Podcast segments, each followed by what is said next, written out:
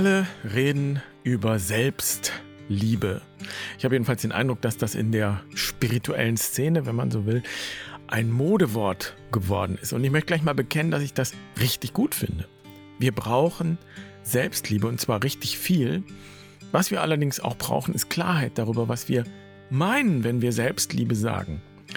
In den vergangenen Jahrhunderten ist die Selbstliebe meistens gleichgesetzt worden mit Selbstsucht. Und so ist die landläufige Vorstellung entstanden, Selbstliebe sei im Grunde ein großer Ego-Trip. Viele haben genau das gelernt und lernen es immer noch so. Sei nicht so egoistisch, sei nicht so selbstsüchtig. Und deshalb meine ich, gibt es hier Klärungsbedarf. Und damit herzlich willkommen bei Barfuß und Wild. Ich bin Jan, schön, dass du dabei bist. Ich freue mich, diese Folge mit dir zu teilen.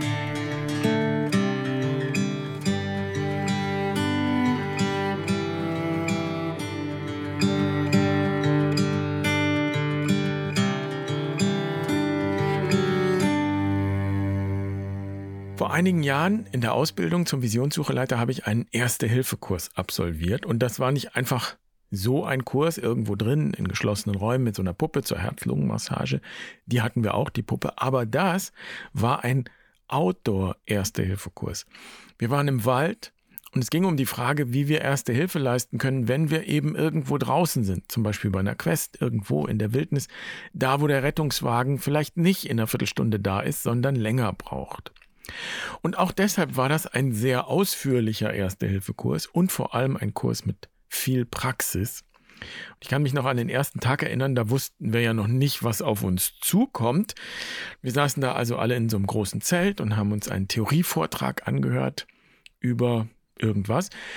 Und plötzlich hören wir jemanden schreien, aber so richtig schreien, also einen Schmerzschrei. Und natürlich sind wir alle rausgerannt und an der Feuerstelle also wir haben da draußen auch gekocht auf dieser Lichtung. An der Feuerstelle saß eine Frau aus dem Team.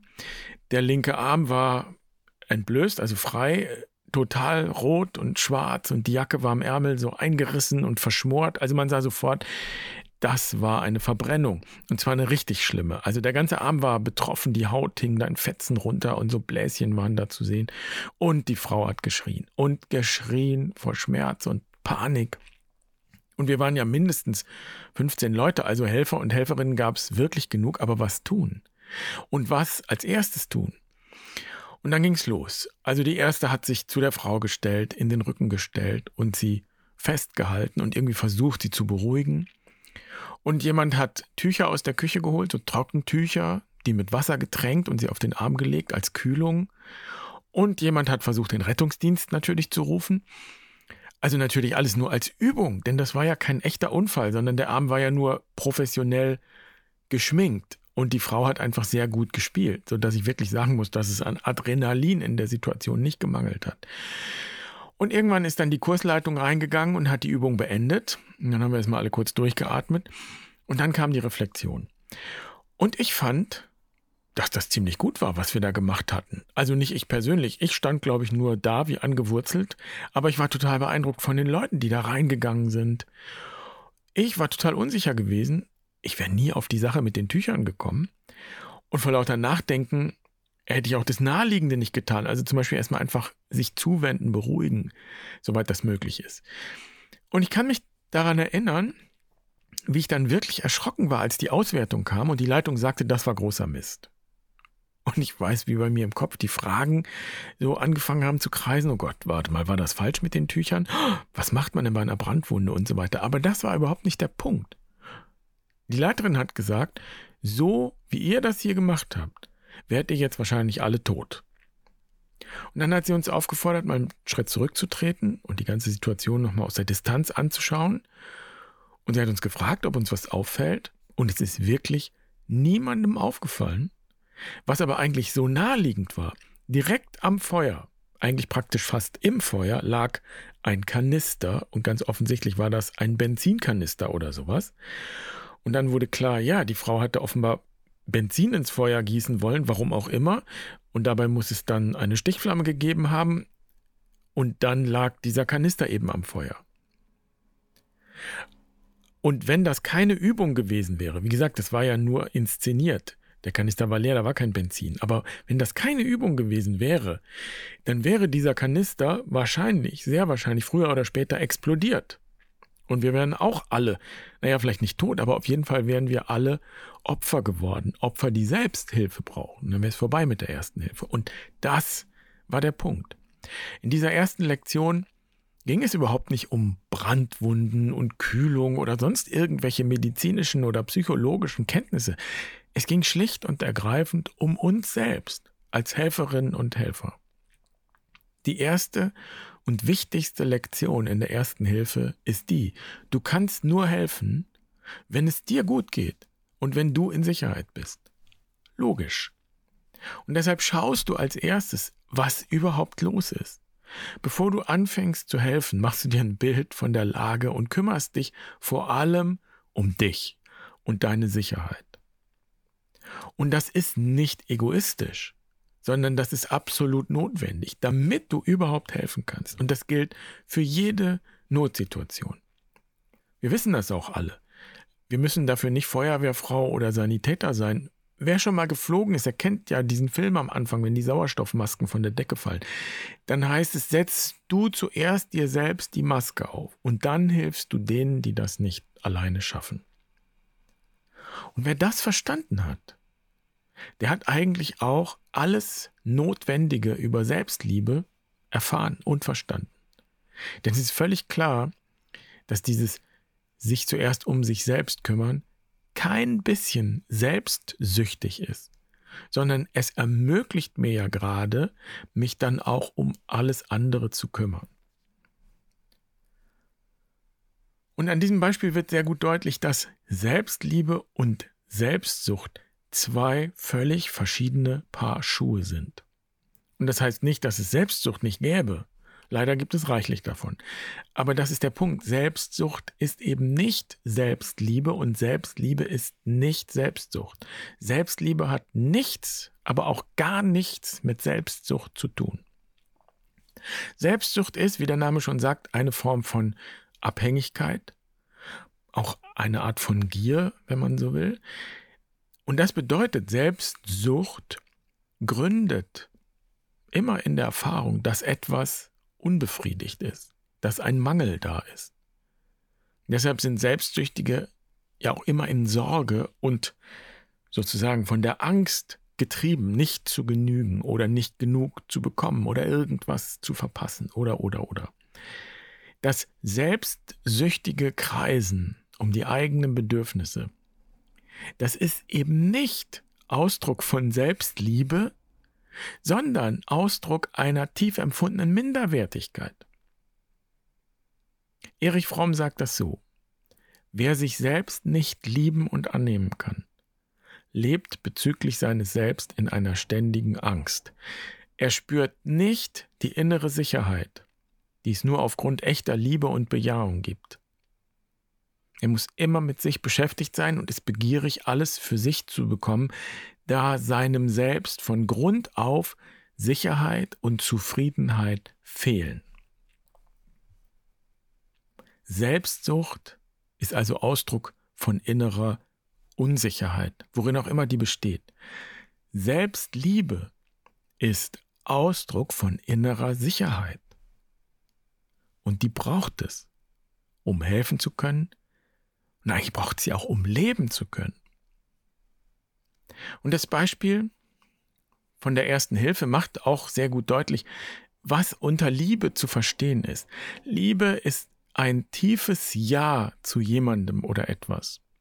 Im Gegensatz dazu wäre Hass, der leidenschaftliche Wunsch, jemanden zu zerstören oder eben etwas zu zerstören. Liebe möchte immer, dass der oder das Geliebte glücklich ist und frei ist und sich entwickeln kann. Und um jemandem helfen zu können, also dieses Ja jemand anderem gegenüber sprechen zu können, realisieren zu können, so handeln zu können, braucht es auch das Ja mir selbst gegenüber. Denn das ist die Quelle innerer Sicherheit. Das ist Selbstliebe. In diesem Ja, in diesem Ja mir selbst gegenüber spiegelt sich biblisch betrachtet das ursprüngliche Ja, das ursprüngliche Ja Gottes zur Schöpfung wie es in den Schöpfungserzählungen ausgedrückt ist. Gott sah alles und es war gut. Ich bin überzeugt, dass wir jeder und jede Einzelne in unserem Leben vor der Herausforderung stehen, genau dorthin zu kommen, wenn wir in Fülle leben wollen. Und zwar zuallererst in Bezug auf uns selbst. Denn es ist fraglich, wie wir etwas anderes wirklich für gut halten sollten, wenn wir diese Güte uns selbst gegenüber nicht aufbringen können. Selbstliebe bedeutet, dass ich mich selbst bejahen kann. Und die erste Hilfesituation macht nur deutlich, warum das notwendig ist, sein kann. Ich muss schon an mich glauben, wenn ich mein Potenzial entfalten will. Und wenn ich unter Minderwertigkeitsgefühlen leide, mich ständig selbst kritisiere, oder wenn ich mich wie ein Sklaventreiber antreibe, dies oder das noch zu machen, besser zu machen, dann wird es nicht möglich sein, dahin zu kommen, wo meine Kraft ist. Selbstliebe ist auch realistisch. Sie ist wahrhaftig. Nur dann, wenn ich zu mir selbst, so wie ich bin, zu mir und meinen Möglichkeiten stehen kann, mich selbst realistisch einschätze, also selbstbewusst bin, dann bin ich auch in der Lage zu helfen oder wie auch sonst immer meinen Platz in der Welt einzunehmen. Also, und das möchte ich gerne festhalten, ein für alle Mal. Selbstsucht und Selbstliebe sind völlig unterschiedliche Dinge. Und wenn du bisher angenommen hast, dass Selbstsucht und Selbstliebe irgendwie identisch sind, dann bist du mit diesem Irrtum nicht allein. Das ist ein Riesenproblem, dass unsere westliche Tradition genau das jahrhundertelang gelehrt und weitergegeben hat. Durch die Bank lernen wir, dass es ein Grundübel ist, sich selbst zu lieben und Gutes für sich zu wollen. Und dass es dagegen, dagegen eine Tugend sei, andere zu lieben. Beispiel. Calvin nennt die Liebe zu sich selbst die schädlichste Pestilenz, die die Menschen nur zugrunde richten kann. Calvin sagt, wir können nicht die rechte Meinung von uns haben, ohne dass alles zerschmettert wird, was an uns rühmenswert erscheint. Heißt übersetzt, wenn wir irgendwas an uns gut finden, dann ist das die falsche Meinung. Und das heißt, du bist erst dann gut, wenn du dich selbst so richtig scheiße findest, um es mal ganz unverblümt zu sagen. Wenn alles zerschmettert wird, was an uns rühmenswert erscheint. Und mal praktisch betrachtet, ist das schon sehr rühmenswert, wenn ich meine Möglichkeit nutze und etwas für jemanden tue. Es stimmt also nicht, dass nichts an uns rühmenswert sein könnte. Es ist eine perverse Vorstellung, das Rühmenswerte, das Gute, das, was wir als Potenzial mitbringen, zerschmettern zu wollen. Und das ist auch nicht bloß so eine Sache irgendeiner protestantischen Minderheit, die irgendwie heiß gelaufen ist und sich halt ständig selbst hasst. Das ist Mainstream geworden. Kant sagt zum Beispiel, und Kant ist ja der Philosoph der Aufklärung, Kant sagt, die Liebe zu sich selbst, das Streben nach eigenem Glück, das sei am meisten verwerflich. Und das könne niemals tugendhaft sein. Das einzig Tugendhafte sei es, die eigene Pflicht zu erkennen und das Einzige, was uns glücklich macht, ist die Erfüllung dieser Pflicht. Und da ist es nicht erstaunlich, dass es daran Kritik gab, zum Beispiel von Nietzsche, von dem haben wir ja hier kürzlich schon gesprochen, als es um die Gottesfrage ging. Nietzsche erklärt dann im Gegensatz zu Kant die Selbstliebe und die Selbstsucht und den Egoismus zur allerhöchsten Tugend. Die Nächstenliebe, das ist für Nietzsche Schwäche. Das klingt dann so bei ihm. Eure Nächstenliebe ist eure schlechte Liebe zu euch selber. Also hier entsteht ein Dualismus zwischen Nächstenliebe und Selbstliebe. Und die Perspektive von Calvin oder Kant, die die Selbstliebe verdammen, die ist genauso dualistisch wie die Perspektive von Nietzsche, der die Nächstenliebe verdammt. Was wichtig ist zu erkennen, ist, beide Sichtweisen, beide Extreme gründen letztlich in einem Mangel an Selbstliebe. Die einen verdammen die Selbstliebe, eben vor allem in der christlichen Tradition. Und die anderen propagieren dann den Egoismus als höchstes Prinzip. Darauf berufen sich ja letztlich auch die neoliberalen Vorstellungen, dass es dann allen gut gehen wird, wenn sich jeder vor allem erstmal sich selbst der Nächste ist und sich um sich selbst kümmert. Und wir sehen, dass das nicht funktioniert. Und nicht, weil sich die Menschen nicht genug um andere kümmern, sondern weil sie im Grunde nicht in der Lage sind, sich wirklich selbst zu lieben. Hinter dem ganzen Egoismus steckt in Wahrheit ja auch ein riesengroßer Minderwertigkeitskomplex. Das Gefühl, nicht dazuzugehören, nicht zu genügen, nicht erfolgreich genug zu sein, nicht schön genug zu sein oder sonst irgendwas nicht genug zu sein.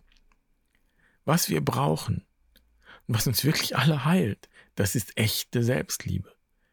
Denn das ist echtes Selbstbewusstsein.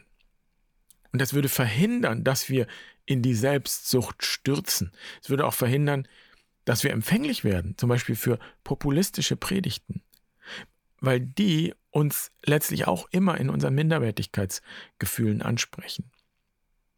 Da sind wir immer die Kleinen, die Ohnmächtigen, die von denen da oben verarscht werden.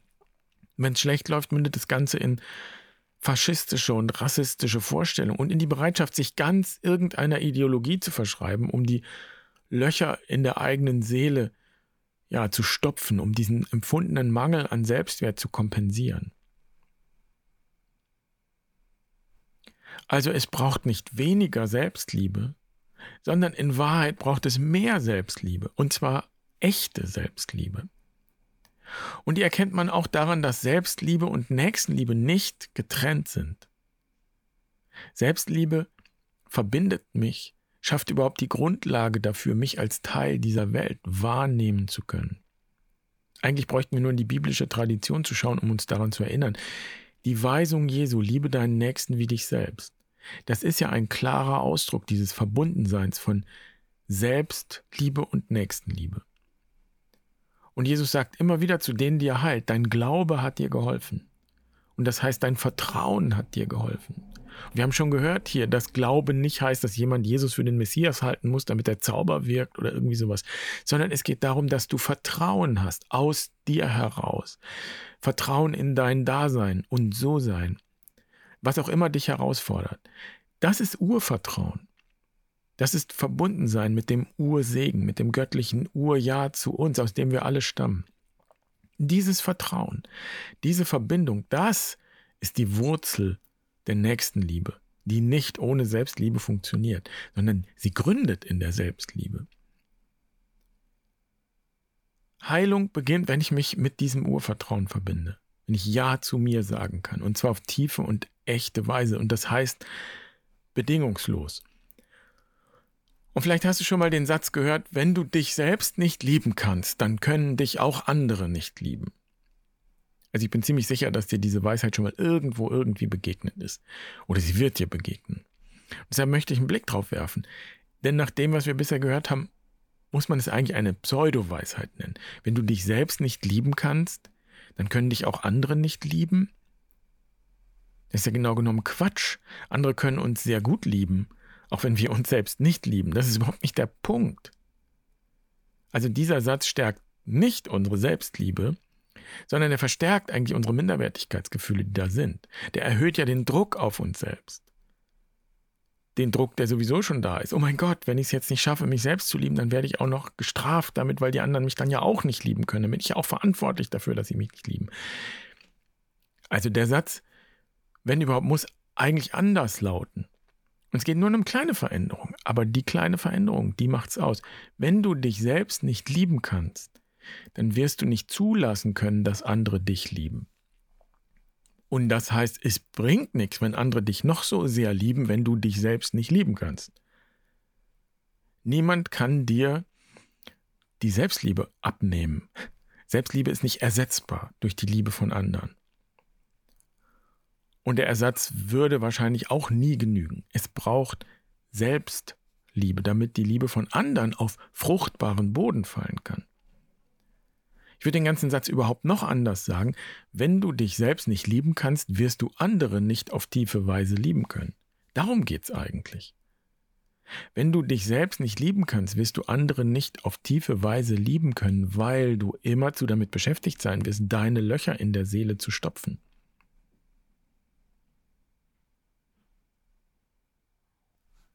Das heißt, das Problem ist nicht zu viel Selbstliebe, sondern zu wenig. Beziehungen gehen nicht auseinander, weil es zu viel Selbstliebe gibt. Beziehungen gehen auseinander, weil es zu wenig Selbstliebe gibt. Und das ist ein Paradigmenwechsel zu dem, was jahrhundertelang gesagt worden ist. Selbstliebe verhindert nicht Beziehungen, Selbstliebe ermöglicht überhaupt erst tiefe Beziehungen. Selbstliebe ist Ausdruck von Reife, von spirituellem Erwachsensein. Wenn ich mich selbst lieben kann, werde ich den oder die anderen nicht mehr brauchen, um mich geliebt zu fühlen. Das macht einen Riesenunterschied. Auf Beziehungsebene. Die Unfähigkeit, sich selbst zu lieben, führt dazu, dass ich den Partner oder die Partnerin dafür brauche, gebrauche, um mich geliebt zu fühlen. Und so geht Augenhöhe verloren. Und reife Liebe ist immer auf Augenhöhe. Die unreife Liebe ist ja symbiotisch. Das heißt, sie strebt nach Verschmelzung. Ganz egal, ob ich mich in dieser Symbiose jetzt auflöse, gänzlich, oder ob ich den Partner oder die Partnerin verschlingen will. Beides ist symbiotisch. Die Frage ist, wer ist oben, wer ist unten, wer hat die Hosen an, wer hat sie nicht an. Meistens suchen wir uns genau die Partner, wo die Rollen sehr gut zusammenpassen und die Rollenverteilung kann auch wechseln. Mal hat der eine die Hosen an, mal die andere. Aber das ist alles keine Augenhöhe. Das ist keine Beziehung, die auf Freiheit zielt, in der Augenhöhe herrscht, sondern das ist eine Beziehung, wo im Grunde kein Platz ist für zwei, zwei Individuen, zwei Wahrheiten, zwei Sichtweisen. Und dann mehren sich die Konflikte und dann nährt das die Konflikte und es entsteht eine Abwärtsspirale. Und interessant ist eben, ich wiederhole das, die Ursache ist nicht ein zu viel an Selbstliebe, sondern der Mangel. Denn klar ist, der andere kann nie mangelnde Selbstliebe ersetzen. Die andere kann uns nie die Bestätigung geben, die wir suchen. Der Ausweg aus dieser Abwärtsspirale ist deshalb auch nicht mehr Nächstenliebe, sondern mehr Selbstliebe. Sorg für dich. Sorg dafür, dass du hast, was du brauchst, damit du den anderen oder die andere lieben kannst. Sorg dafür, dass der andere oder die andere dich lieben kann, indem du nicht verlangst, was unmöglich ist oder jetzt nicht möglich ist, indem du nicht von ihm oder ihr verlangst, was du, biblisch gesprochen, vielleicht überhaupt nur bei Gott finden kannst und das ist gleichbedeutend mit in deiner Seele finden kannst. Im Ursprung, im Urvertrauen, im Urja zum Dasein. Und eine Sache ist mir noch wichtig, die Verdammung der Selbstliebe über Jahrhunderte hat nicht nur ein negatives Menschenbild hervorgebracht, denn wer die Selbstliebe als Pestilenz und das Schlimmste bezeichnet, der geht ja im Grunde davon aus, dass der Mensch an sich von Natur aus schlecht ist, böse ist. Und nur wenn sein naturgegebener Egoismus überwunden wird, dann kann da was draus werden. Und damit verbunden ist natürlich auch, und darauf will ich hinaus, ein negatives Bild der Schöpfung überhaupt. Die ganze Schöpfung ist irgendwie verdammt, denn das Leben in der Natur wird dann als großer Konkurrenzkampf wahrgenommen, eben als Egoismus, Entweder verdamme ich das dann und ich sage, es braucht eben erst Erlösung daraus, aus diesem furchtbaren Jammertal, aus diesem Kriegszustand hier. Erlösung durch Christus, der uns hilft, diesen Egoismus zu überwinden, der uns von Natur aus innewohnt. Oder, wahlweise, wie wir gesehen haben, erkläre ich die Konkurrenz zum obersten Prinzip. Es wäre dann die Nietzsche-Fraktion, die am Ende den Übermenschen propagiert. Und das führt dann entweder, wie gesagt, zu Rassismus, Faschismus oder auch zum Turbokapitalismus, der ja auch Raubtierkapitalismus genannt wird. Was von der Überzeugung spricht, dass letztlich alle Tiere irgendwie Raubtiere sind, die die anderen Tiere und Lebewesen rauben wollen. Und dann ist die Frage, wo in dieser Hierarchie stehe ich? Möchte ich stehen? Das klingt vielleicht jetzt theoretisch, aber ich finde es wichtig, sich klar zu machen, dass wir die Welt nicht so sehen, wie sie ist, sondern wir sehen die Welt, wie wir sind. Und schon deshalb ist es wichtig, Selbstliebe und Nächstenliebe nicht gegeneinander auszuspielen und sie nicht zum Gegensatz zu erklären, sondern als Einheit zu betrachten.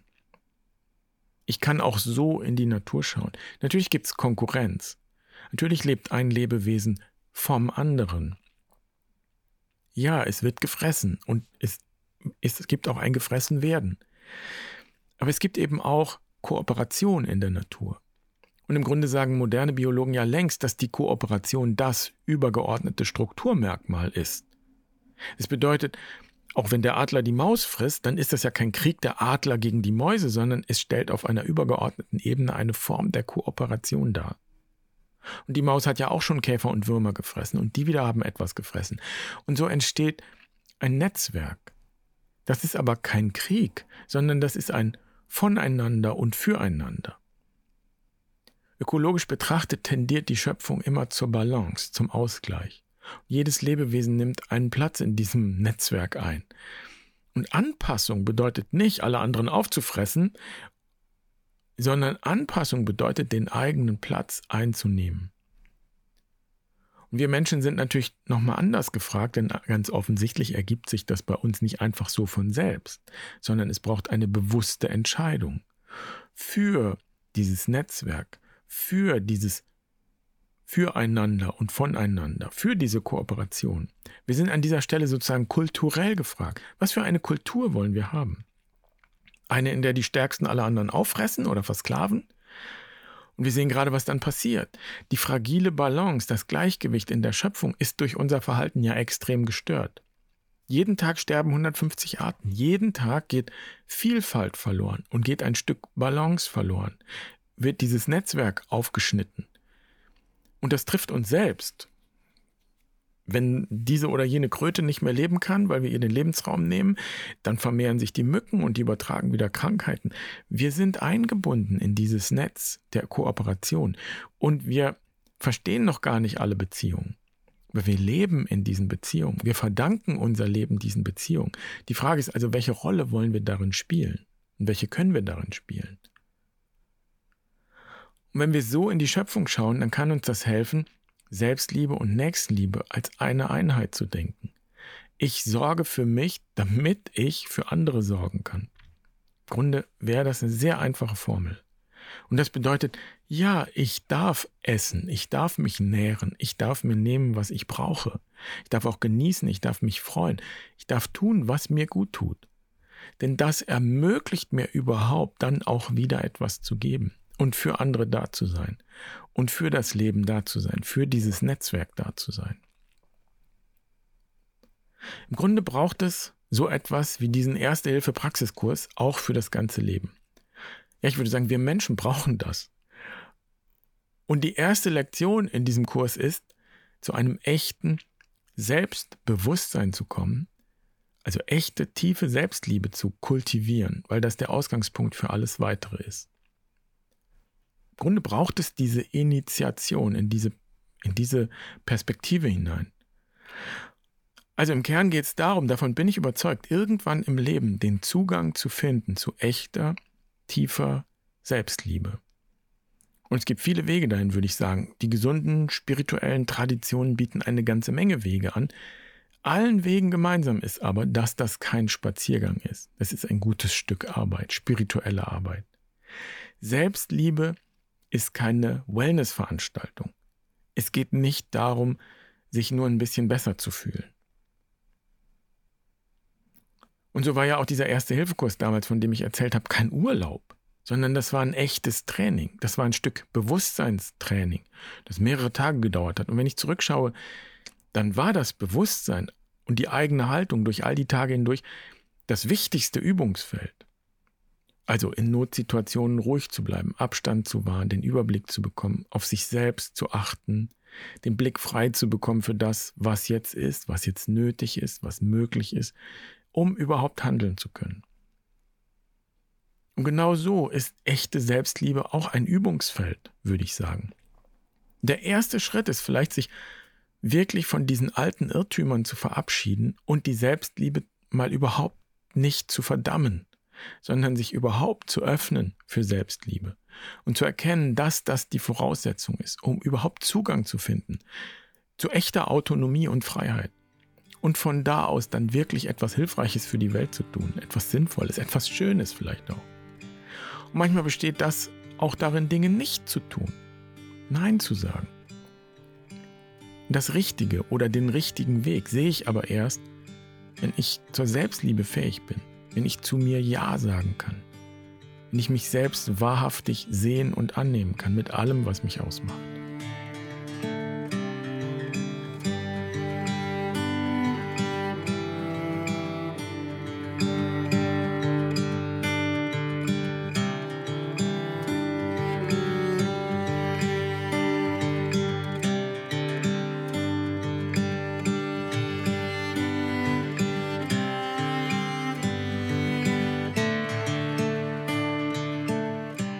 Dass du bis hierhin dabei gewesen bist. Ich hoffe, dass du etwas für dich mitgenommen hast und vielleicht magst du den ein oder anderen Gedanken teilen im Kommentarbereich auf der Website. Den Link findest du ja in den Show Notes. Auf der Website kannst du dich übrigens auch für den Newsletter anmelden, entweder wöchentlich, dann bekommst du eine Mail zu jeder Podcast-Folge, oder auch täglich, dann bekommst du jeden Tag ein Seelenfutter, morgens um 6 Uhr, als kleine Erinnerung und Stärkung, denn im Grunde ist es das, wofür es Barfuß und Wild gibt, Menschen in Verbindung zu bringen. Mit sich selbst, mit anderen Menschen und auch mit der mehr als menschlichen Welt, also mit der Natur. Und das Seelenfutter begleitet dich auf diesem Weg. Also schön, dass du dabei warst. Ich wünsche dir eine schöne Woche. Mach's gut. Pace bene.